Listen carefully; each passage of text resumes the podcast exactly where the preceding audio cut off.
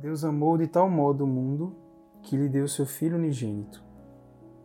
Considera como Pai eterno, dando-nos o Filho por redentor, por vítima e preço do nosso resgate, não podia dar-nos motivos mais fortes de esperança e amor, para inspirar-nos confiança e obrigar-nos a amá-lo.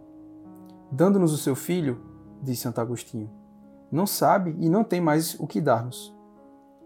Quer que nos aproveitemos desse dom de valor infinito para obtermos a salvação eterna de todas as graças de que precisamos. Pois achamos em Jesus Cristo tudo o que podemos desejar. Achamos a luz, a força, a paz, a confiança, o amor e a glória eterna. Sendo Jesus Cristo um dom que encerra todos os dons que possamos pedir e desejar. De fato, diz-nos o apóstolo: Como não nos dará também com ele todas as coisas?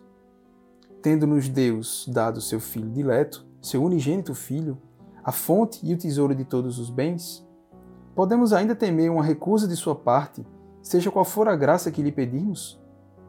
Pela vontade de Deus, ele foi feito sabedoria para nós, e justiça, e santificação, e redenção.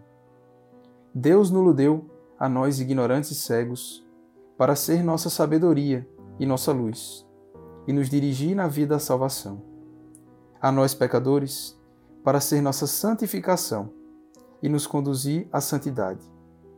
A nós, dignos do inferno, para ser nossa justiça e nos permitir aspirar ao paraíso.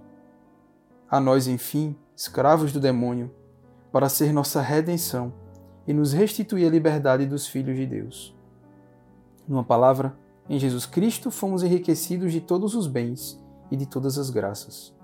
Basta que as peçamos por seus méritos. Em todas as coisas fostes enriquecidos nele, de maneira que nada falta em graça alguma a vós. E esse dom que Deus nos fez de seu Filho é um dom feito a cada um de nós, pois que ele o deu todo inteiro a cada um, como se tivesse dado a ele só. De sorte que cada um de nós pode dizer: Jesus Cristo é todo meu, o seu corpo e o seu sangue são meus. A sua vida, as suas dores, a sua morte, todos os seus méritos são meus. Eis porque São Paulo dizia: Ele me amou e entregou-se por mim. E cada um de nós pode dizer o mesmo: O meu redentor me amou e levou esse seu amor até se dar todo a mim. Afetos e súplicas. Ó Deus eterno, quem nos poderia jamais ter feito esse dom de valor infinito? Senão vós, que sois um Deus de amor infinito. E que mais podereis fazer, ó meu Criador, para inspirar-nos confiança em vossa misericórdia e obrigar-nos a amar-vos? Senhor, tenho-vos pago com ingratidão, mas dissestes pelo apóstolo que tudo contribui em benefício dos que vos amam. Sejam, pois, quais forem o número e a enormidade de meus pecados, não quero que destruam a minha confiança em vossa bondade mas quero que me sirvam para mais me humilhar quando receber alguma afronta. Ah, bem merece outras afrontas e outros desprezos quem teve o atrevimento de ofender-vos, Majestade infinita.